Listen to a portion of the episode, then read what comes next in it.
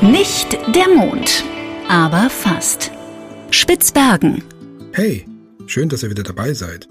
Ganz kurz für die, die es nicht wissen.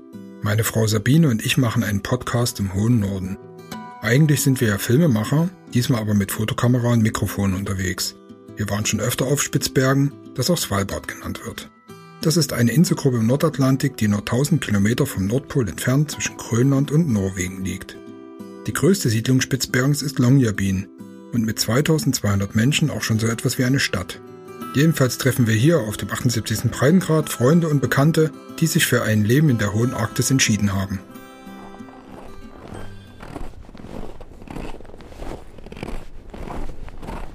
Eine kleine historische Stadtbegehung steht an. Dafür treffen wir uns mit Spitzbergen-Rolf, der so nicht genannt werden will. Ihr wisst schon, schauen Sie links, schauen Sie rechts und dann noch in die örtliche Kirche, sowas eben. Dazu starksen wir aber erst einmal Richtung Stadtzentrum, was von unserer Wohnung ungefähr 500, 600 Meter entfernt liegt. Rolf wartet vom einzigen örtlichen Supermarkt, Svalbard Boutiquen.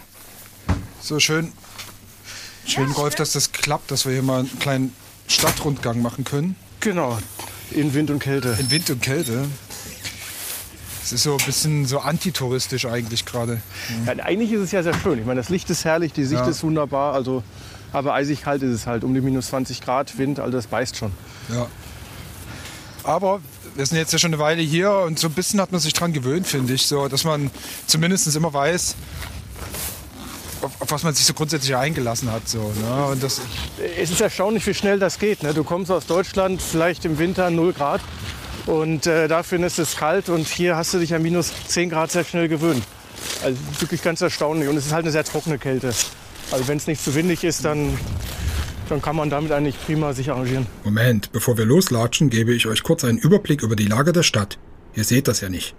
Also, wenn man von oben auf Longyearbyen drauf guckt, sieht das aus wie ein T.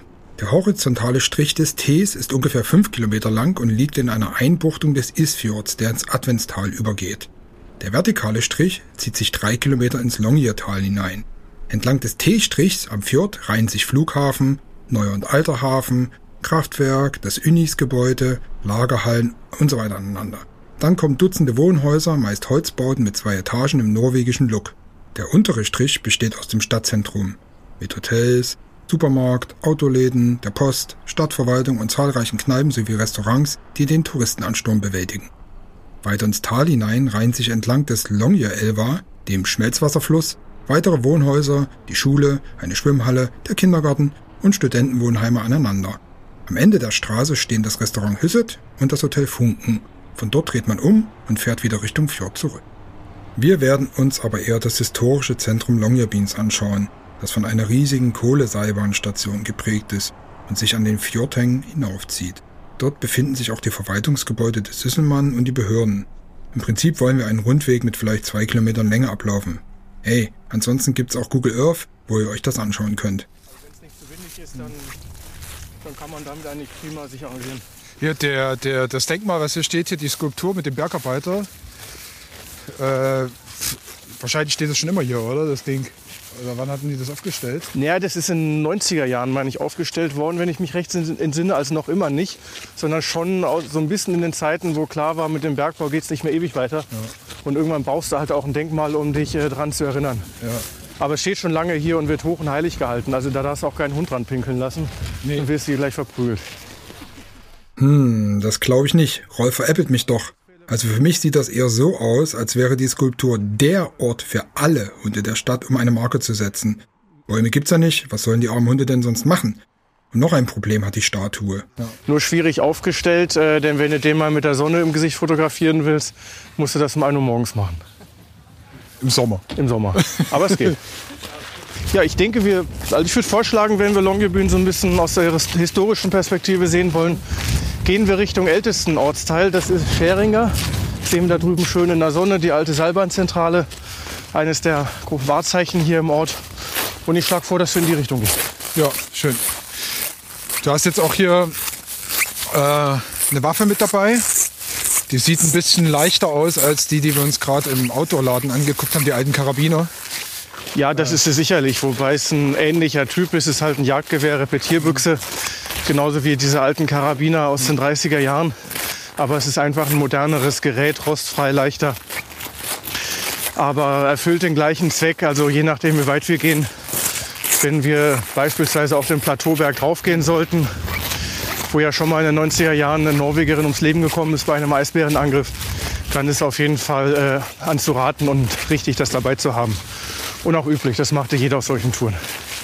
Ja, egal, wo waren wir stehen geblieben? Also ältester Ortsteil. Wenn wir genau. noch mal kurz zum Neuen kommen, da sind wir eigentlich genau jetzt. Wenn wir uns hier umschauen am oberen Ende der Fußgängerzone, dann stehen wir jetzt neben der Touristeninformation, Hotels direkt daneben, links und rechts. Und die sind wirklich alle neu, in den letzten Jahren gebaut und eröffnet worden. Also da sieht man, in welche Richtung der Ort sich entwickelt. Und wenn wir jetzt Richtung Plateauberg gucken, auch von hier aus, dann haben wir im Prinzip Neubauviertel. Also im Rahmen der norwegischen Architektur sind das fast schon so die Neubauviertel. Ich will jetzt nicht sagen Plattenbauten, aber für Longyearbyener Architektur ist es das schon beinahe. Vor allem sind sie hoch, ne? drei Etagen. Genau, aber es wird im Wohnraum geschaffen, das ist richtig und wichtig. Und die haben Solarzellen auf dem Dach. Ja, Richtig viele. Es wird nicht rund ums Jahr viel bringen, aber immerhin.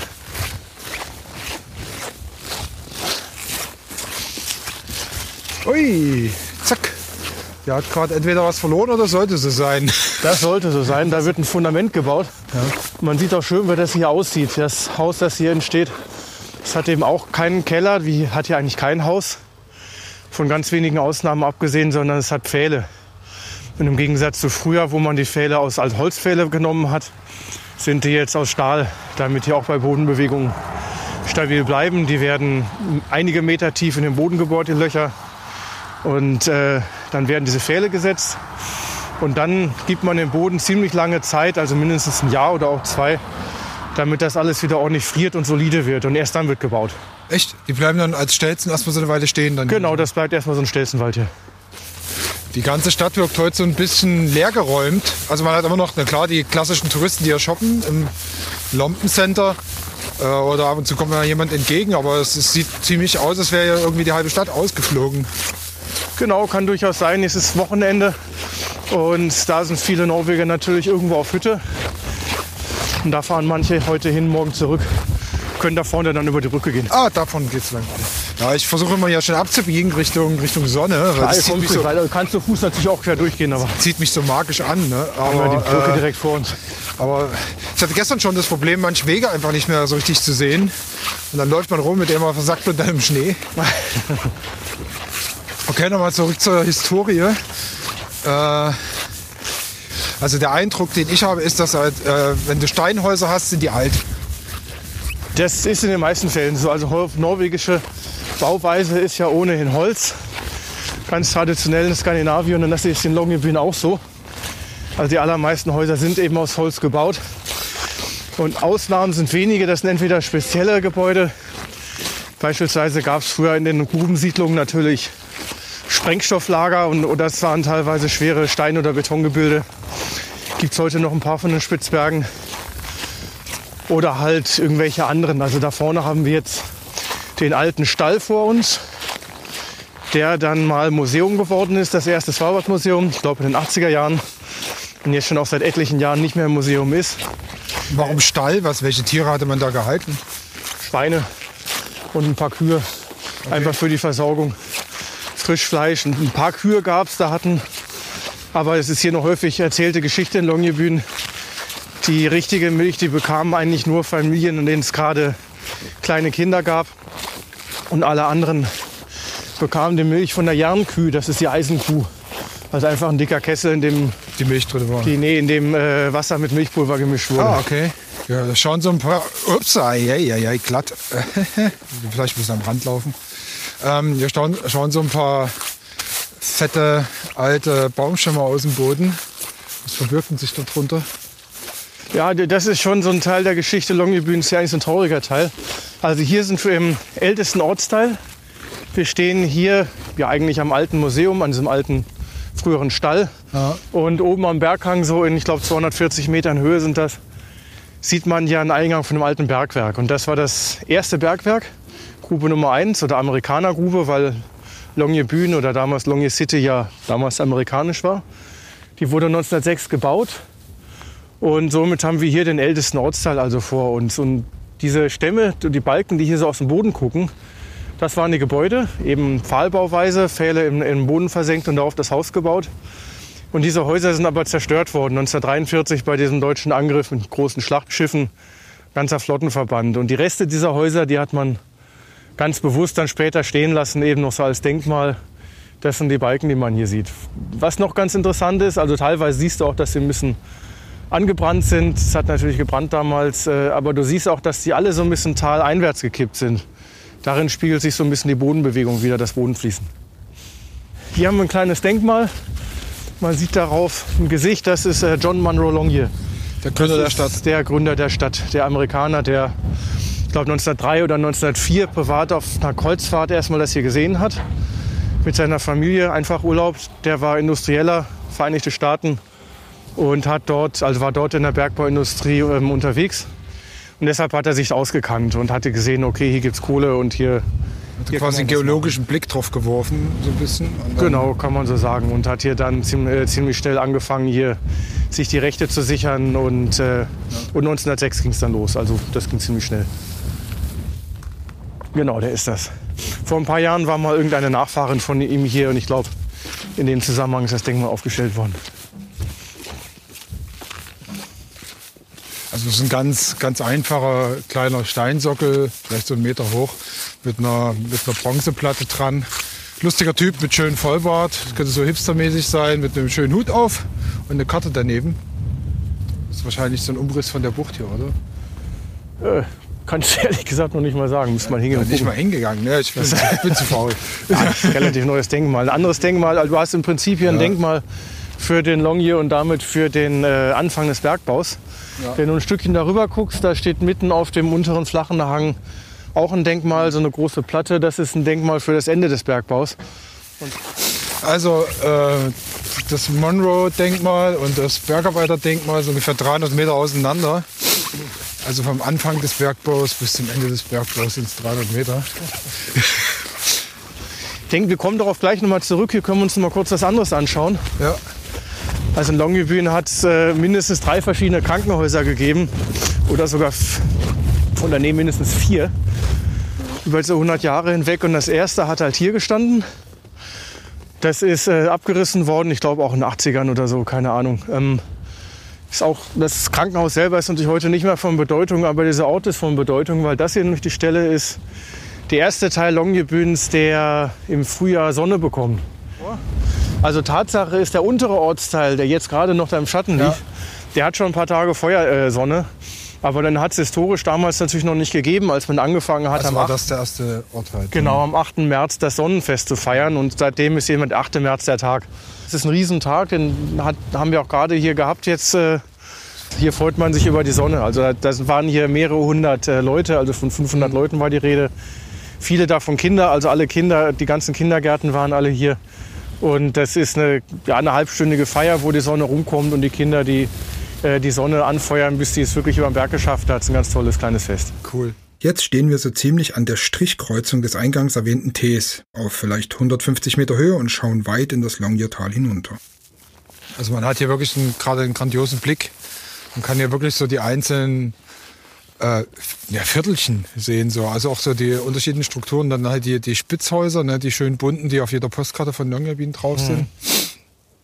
Die eben jetzt ein paar, paar Schwestern und Brüder verloren haben durch die Lawine. Genau. Äh, dann halt die moderneren Häuser hier unten und dann ziehen sich quasi da am, am, am Ende des Fjordes Adventalen, ne? Ad, genau, Adventalen, Adventfjord, genau. Genau, äh, sind dann so doch sehr moderne, die modernen Häuser, wo wir jetzt auch gerade aktuell ja. wohnen. Ja, und man kann wirklich eben schön sehen, wie sich der Ort entwickelt hat. Also eigentlich mehr oder weniger einmal im Uhrzeigersinn um dieses kleinere Seitental herum, das Longyeardalen mit Scheringer, wo wir jetzt stehen. Und dann ging es weiter nach oben Sverdrupbühnen. Da sieht man noch so ein paar einzelne Häuschen am Hang stehen, im Schatten da hinten. Der äh, Ortsteil, der, der ist kurz vor dem Zweiten Weltkrieg in, anfänglich entstanden. Und nach dem Zweiten Weltkrieg war der eine äh, längere Zeit bewohnt ist dann aufgegeben worden und kurz bevor man ihn unter Denkmalschutz äh, gestellt hat, hat die Feuerwehr den Auftrag bekommen, ein paar Häuser davon noch im Rahmen einer Übung abzubrennen, um die loszuwerden. Also auch eine etwas schräge Denkmalschutzmaßnahme. naja, und dann ging es eben auf der anderen Seite wieder runter. Libyen, Vorsicht, Das war gerade klar. Ich habe echt beschissene Schuhe. Ja, wenn die Sohlen so kalt werden, werden Ja. die hart. Ne? Also griffig. Also es sind richtige Bergschuhe, aber die haben hier keinen Null Grip. Und dann, äh, ich watsche auch rum wie so eine Schwangere hier mit dieser Ton, Tontasche vor dem Bauch. Das hier ist wirklich das auffälligste Gebäude in Longyearbyen, nämlich die Seilbahnzentrale. Also der Ort, wo die ganzen alten Kohleseilbahnen zusammenliefen, äh, hin zu einer letzten zentralen Seilbahn, die dann von hier zum Hafen führte. Und zwar natürlich zum damaligen Kohlehafen, der eben am Hotel Nisset lag. Sehr, sehr auffälliges Gebäude auf hohen Stahlstelzen, das so wie so eine Spinne aussieht, weil eben es mehrere Eingänge gibt in die verschiedenen Richtungen, aus denen die Gruben, halt nicht die Grubenbahnen, sondern die Kohleseilbahnen damals gekommen sind. Wie nennt man eigentlich die, die, die, sind das dann auch Loren oder, oder, weil Loren sind ja eigentlich immer auf Rädern, ne? Äh, ja, genau, auf, äh, auf den kleinen Grubenbahnen, auf Schienen. Ja, äh, Hängeloren. Hängelore. Ich glaube, Hängelore heißt das. Also sieht wirklich ein bisschen aus wie so ein, ein bisschen wie ein Insekt hat das schon was, ne? Mhm, genau. Also es ist so, so wirklich altes, altes Wellblech mit so rostigen Fenstern, überall noch die Scheiben drin, also auch eigentlich gut erhalten, ne? Ja, es ist super erhalten. Also ist auch durchaus noch mal gepflegt worden. Ist ja zusammen mit der ganzen Seilbahnanlage 1987 aus der Betrieb gegangen. Ist dann auch unter Denkmalschutz gestellt worden. Eigentlich wird in Spitzbergen ja ganz automatisch unter Denkmalschutz äh, gestellt, was älter ist als 1946. Das hier wurde zwar erst 1957 gebaut, ist aber trotzdem geschützt worden, weil es eben wirklich ein einzigartiges Gebäude ist, das die Ortsgeschichte sehr, sehr gut und sehr ja, auffällig sichtbar ähm, darstellt.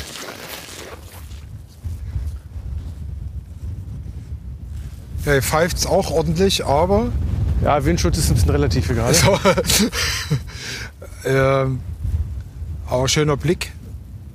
Und es ist halt echt ein imposantes Bauwerk, ne? weil das so, also wenn man jetzt nicht aus dieser Bau Bergwerksecke kommt, wirkt dieses Gebäude völlig planlos eigentlich, ne? weil da geht da irgendwie da was lang, da geht da was raus und äh, es hat wirklich so diesen, diesen sternenförmigen Charakter wie so ein großer Blechstern. Genau, wenn man jetzt also völlig äh, unbedarft davor stünde, dann könnte man sich wirklich fragen, was das soll.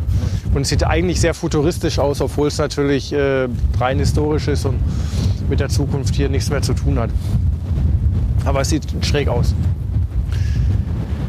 So, wo geht's als nächstes hin? Ja, wir können noch ein paar Meter um die Ecke gehen, dann haben wir noch mal einen Blick äh, Richtung Isfjord und die Seilbahn, äh, diese Seilbahn bis zum Hafen. Das ist ein Blick, der sich auf jeden Fall auch lohnt. Sabine macht jetzt parallel noch ein paar Bilder. Weil es wirklich gut ist. Man hat hier wirklich so einen schönen, echt einen schönen Überblick. Und man ist so nicht ganz so weit oben. Man hat noch viele Details, die man gut erkennt.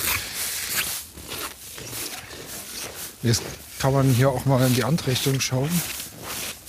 Hat man noch ein paar große Treibstofflager, so wie es aussieht. Ist dann halt, äh, weil das Kraftwerk läuft ja mit Kohle. Das ist dann halt für die Schiffe wahrscheinlich Schiffsdiesel oder für die Ja, für den Fahrzeuge. ganzen Ort, für Fahrzeuge natürlich. Also hier gibt es ja jede Menge Autos, Motorschlitten ja mittlerweile auch und halt Treibstoff für, für alles. Hast du da eine Ahnung, wie lange das vorhält? Also so, so eine, äh, diese, diese großen Silos? Nein, keine Ahnung.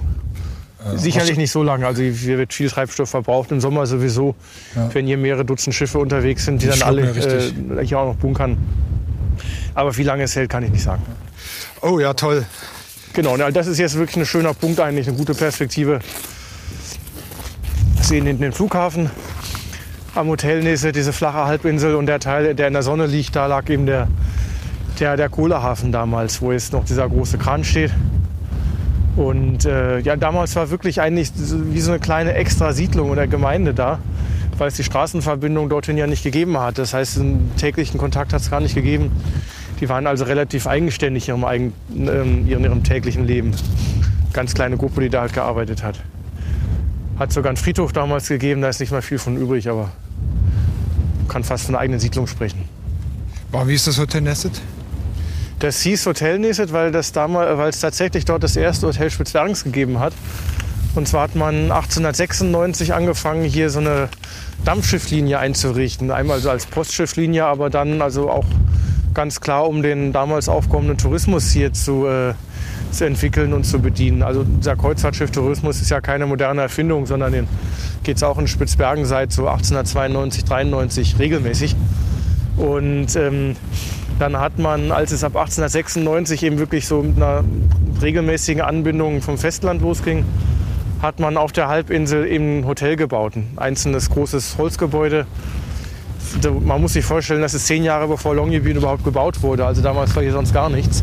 Es ist einfach nur ein bekannter Naturhafen, wo Kreuzfahrtschiffe hingefahren sind. Eine der ganz wenigen Stellen, die überhaupt nautisch zugänglich waren, weil die ganze Inselgruppe natürlich sonst weitgehend unvermessen und unkartiert war. Aber da sind die Kreuzfahrtschiffe damals hingefahren, viele Deutsche auch. Und äh, die haben dort eben geankert, recht gut geschützt, haben ihre Passagiere da an Land gesetzt. Und, und dann gab es da das Hotel. Für zwei Jahre, dann ist es geschlossen worden, es hat sich nicht gelohnt. Das Gebäude ist dann auch hier nach Longyearbyen gebracht worden, später nach Scheringer. Und ist 1943 zerstört worden, leider, das gibt es nicht mehr. Also ich würde vorschlagen, Berg hoch, also noch weiter hoch ist Quark, weil ich habe echt die falschen falschen Botten dazu an. Ich hätte die weicheren Schuhe anziehen müssen, weil ich habe tierisch kalte Füße. Nein, es ist wirklich eisig heute. Also der Wind in Kombination mit der Temperatur, das, das beißt. Was, was, was denkst du, was das so gefühlt jetzt hier ist? Also ich, ich kann das immer nicht so einordnen. Also gefühlt sind es locker minus 30 Grad. Ja, also auf jeden wir Fall, haben ne? minus 20 Grad reell und äh, durchaus steife Brise. Sicherlich 8 Meter pro Sekunde oder so. Und das sind bestimmt minus 30 Grad oder so gefühlt. Ich glaube, wir gehen da lieber wieder runter und trinken Kaffee, essen Kuchen. Hört sich auch gut an. Ja, finde ich. Die Weicheierfraktion, genau. Kaffee, Kuchen. Nichts frieren. Ich denke, das reicht auch. So machen wir uns hangabwärts schlitternd auf dem Weg zur Kirche. Von unserem Aussichtspunkt ist sie nur 500 Meter entfernt. Die Kirche zum Beispiel, auf die wir jetzt gerade zugehen, die ursprüngliche Kirche wurde ja auch, ich glaube, 1921 gebaut. Äh, die ist auch 1943 zerstört worden. Und diese neue Kirche, die Svalbardkirche, die ist in den 50er Jahren, ich glaube 1956 oder 57, irgendwie so in der Zeit ist die gebaut und geweiht worden. Gibt es da so regelmäßige ja, quasi Gottesdienste, wird das gemacht und vor allen Dingen ist es ja, muss ja ökumenisch sein in im Zweifelsfall, ne? Ja, ist es auch. Also die Kirche hier, die ist äh, also auch ganz offiziell für nicht nur für Longyearbyen zuständig, sondern für ganz Spitzbergen. Also auch beispielsweise einschließlich der russischen Siedlung, wo es keine Kirche gibt. Es gibt in Barentsburg eine Kapelle, aber es ist da auch kein Priester oder Puppe, sondern das wird von hier aus mit betreut. Im Longyearbyen gibt es einen Priester und äh, es gibt hier eigentlich regelmäßig, eigentlich jeden Sonntag äh, fast, gibt es hier Gottesdienste und ja, die sonstigen üblichen Veranstaltungen in der Gemeinde. Jetzt sind wir an der Kirche angekommen. Sieht auch aus, als wäre noch mal was angebaut worden, ne? Oder? Ja, jein, also angebaut eigentlich nicht, sondern sie besteht von vornherein aus zwei Teilen. Hier der linke, südliche Teil, den wir jetzt direkt vor uns haben, ist die eigentliche Kirche mit dem Altarraum und dem Kirchenschiff. Und der hellere rechte Teil ist äh, ja, die, ähm, der Kirchencafé, wo also nach den Gottesdiensten regelmäßig die Leute noch sitzen und noch einen Kaffee trinken, ein Stück Kuchen essen. Und äh, da hat dann auch der, der, der Pfarrer seine Wohnung drin. Und Gemeindebüro und solche Sachen sind im rechten Teil. Die Kirche sieht auf jeden Fall super mhm. gemütlich aus. Also ja. schöne bunte Fenster. Und wirkt, also sie wirkt wirklich sehr warmherzig. Ja, ja. Gerade jetzt hier auch, jetzt scheint die Sonne hier so total toll drauf auf die Sonne, äh, auf die Kirche. Das wirkt wirklich sehr einladend. Wir sind nicht die einzigen Gäste der Kirche. Drinnen neigt sich der Gottesdienst dem Ende zu. Hey. So. Es gibt wenig Kirchen, glaube ich, den Waffenschrank im Eingang stehen haben. nee.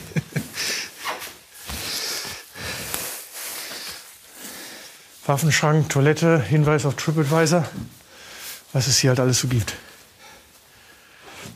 Ja, und Hausschuhe. Hausschuhe, genau.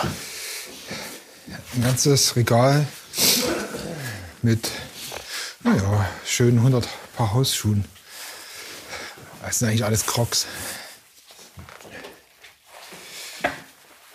So, gehen wir jetzt mal in die Kirche rein.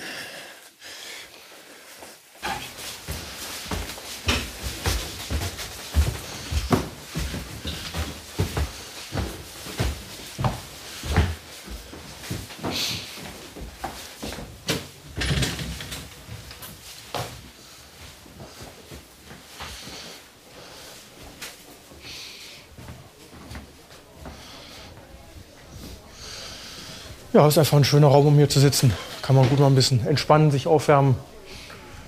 Kannst dir einen Tee kochen, wenn du willst. Schön. Ist schon nett. Auch völlig egal, ob man jetzt religiös ist oder nicht. Also hier das kann man einfach gut sich Einfach ein angenehmer Ort. Genau.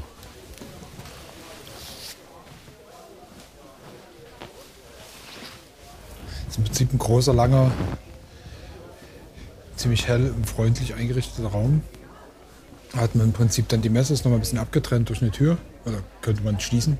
Ja. Und einen ziemlich modernen Altar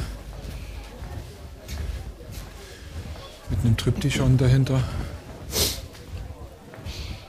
Ist eben auch relativ neu, 1957 eben erst gebaut ja. und geweiht. Steht noch ein altes Kreuz hier, was vielleicht auch noch. Ja, ich meine, das wäre ein Grabkreuz vom alten Friedhof vom Hotel Nisset. Hm. Das hat jetzt keine tiefere nee. Bedeutung. Einfach nur übrig geblieben. Genau. Friedhof ist sowieso hier so ein Thema. Also der eigentliche Friedhof des Ortes ist hier ein paar hundert Meter weiter an Talhang, hier im Longjedalen. Und äh, ist auch ganz interessant, also wenn man eben weiß, wer da so begraben wurde. Da findet man den letzten Trapper, der an Skorbut gestorben ist in den 20er Jahren. Es gibt einige dort, die 1917, 1918 an der Influenza gestorben sind, die bis hierher gekommen Echt? ist. Ja. Die Krippe ist, bis hochgekommen? die ist bis hochgekommen, ja. Krass. Bergleute natürlich, die ums Leben gekommen sind. Ja, und jetzt gibt es mittlerweile die Diskussion, den Friedhof zu verlegen, weil der eben im Hangbereich ist, der potenziell auch von, äh, von Rutschung betroffen sein kann. Und dann gibt es äh, ja, gibt's die Diskussion und wann, wie, ob das jemals passiert, ist nicht, noch nicht raus, aber den möglicherweise hier in der Nähe der, der Kirche zu verlegen, wo es dann eben rutschungssicher wäre. Die, äh, Gibt es überhaupt die Möglichkeit, hier begraben zu werden in, in, in Longyearbyen? Also jetzt für, für Leute, die jetzt heute sterben? Ja, gibt es schon. Also die, es ist ein aktiver Friedhof. Also Erdbestattungen sind, sind hier nicht möglich, aber Feuerbestattungen, Urnengräber. Es hat auch hier vor ein paar Jahren noch Urnenbestattungen gegeben und die sind auch weiter möglich für Leute, die hier leben oder eine sehr enge Anbindung gehabt haben. Aber das Krematorium befindet sich nicht hier. Das, das ist nicht hier, genau. Festland und man würde das dann. Richtig, da wird dann äh, wird die Asche dann die Urne hier überführt werden und hier beigesetzt werden. Aber das, das geht, das wird in seltenen Fällen auch nach wie vor gemacht. Es gibt so ein paar Gerüchte, die immer wieder erzählt und verbreitet werden, die einfach nicht stimmen, dass es quasi verboten sei, hier zu sterben. Was nicht stimmt, ähm, so ein Gesetz wäre erstens Quatsch. Ähm, und was wird dann passieren, wenn es verboten ist zu sterben, man stirbt trotzdem, kriegt man dann Bußgeld oder was? ähm, offensichtlich Unfug, aber das hat es einfach nicht gegeben. Der Hintergrund ist der, dass die Spitzbergen früher Longyearbyen als ähm, Company Town als reine Bergbausiedlung. Ja, wenn man nicht mehr für äh, die Bergbaufirma gearbeitet hat, dann hat man ja auch keine Wohnung mehr gehabt und ähm, ging zurück nach Hause aus Westland. Aber äh, also dieses Verbot zu sterben ist einfach Quatsch, ähm, wird leider immer wieder erzählt, weil sich toll anhört. Genauso das äh, Verbot hier geboren zu werden, wovon dann auch ebenfalls oft die Rede ist. Letztes Jahr geisterte das auf, einmal monatelang, wurde weltweit irgendwie in irgendwelchen äh, in, in, Medien ähm, dann hervorgeholt, ist einfach Quatsch. Also was äh, der Hintergrund davon ist, dass ähm, Frauen vor der Geburt ein paar Wochen vorher auch aus Festland gehen, entweder in die Heimatgemeinde oder nach Tromsø, einfach weil die medizinische Ausstattung da besser ist. Klar, es kann immer Komplikationen geben. Genau, und dann sind die hier natürlich schon irgendwann am Ende ihrer Möglichkeiten. Das ist der einzige Hintergrund. Aber wenn jetzt hier jemand zur Welt kommt, irgendwie früher als geplant, ja, dann fängt das Leben auch nicht mit einem Bußgeld an, sondern ja, herzlich willkommen. Mhm. Während Rolf und Sabine am Kamin Kaffee trinken und Kuchen essen, ja, ohne mich, habe ich die Chance, die Diakonin zu treffen. Die hochaufragende Frau ist Anfang 60 und erfüllt das optische Klischee der blonden, schönen Skandinavierin zu 100 Prozent. Mein Name ist Torun. Mein Name ist Torun Sörensen und ich arbeite hier in der Svalbard-Kirche als Diakonin. Das ist die nördlichste Kirche der Welt. Und diese protestantische Kirche ist für alle Konfessionen offen, für Katholiken genauso wie für russisch-orthodoxe. Es gibt ja nur die eine Kirche hier auf Svalbard.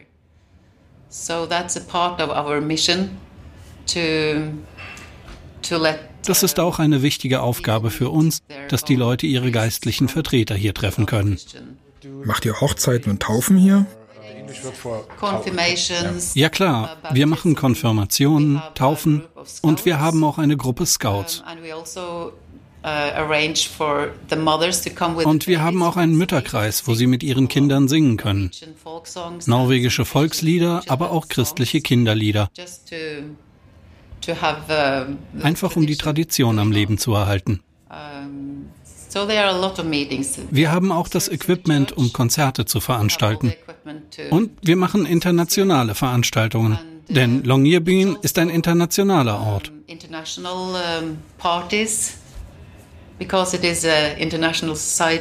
Also Dort zeigen uns die Leute dann ihre Traditionen oder sie zeigen uns ihre Küche uh, oder eben vor Weihnachten haben wir die norwegische Tradition Porridge zu servieren. We have um, um, this uh, Norwegian traditional porridge of rice we serve. And um, da können schon mal 60 bis 120 Leute in der Halle zusammenkommen. So viele passen hier auch rein. Uh, es ist ein offener, heller Platz und kein düsterer Ort. Jeder ist willkommen. Ich frage Sie, wie die Gemeinde hier aufgebaut ist. Kommen eigentlich viele in die Kirche oder ist das out? Die Leute, die hier in die Kirche kommen, spiegeln das Kommen und Gehen in Longyearbyen wider. Wir haben also keine feste Gemeinde hier. Das ist jeden Sonntag anders. Uh, Über das Jahr kommen so viele unterschiedliche Leute hier herein.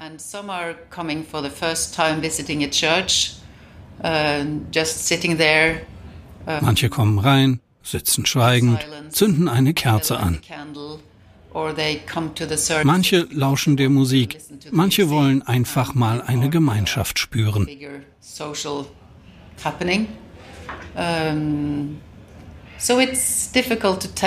Es ist also schwierig zu sagen, was die Leute hierher bringt. Ich denke aber, dass wir alle spirituelle Bedürfnisse in unterschiedlicher Form haben.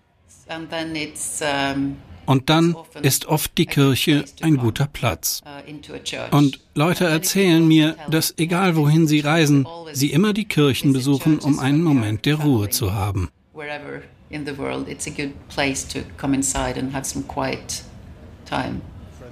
Was sind so die größten Veränderungen aus Ihrer Sicht, die Longyearbyen gerade durchmacht? Möchte ich dann noch zum Abschluss des kurzen Gesprächs von ihr wissen. The biggest changes the last years are die größte Veränderung ist, dass es kaum noch Bergarbeiter in der Stadt gibt.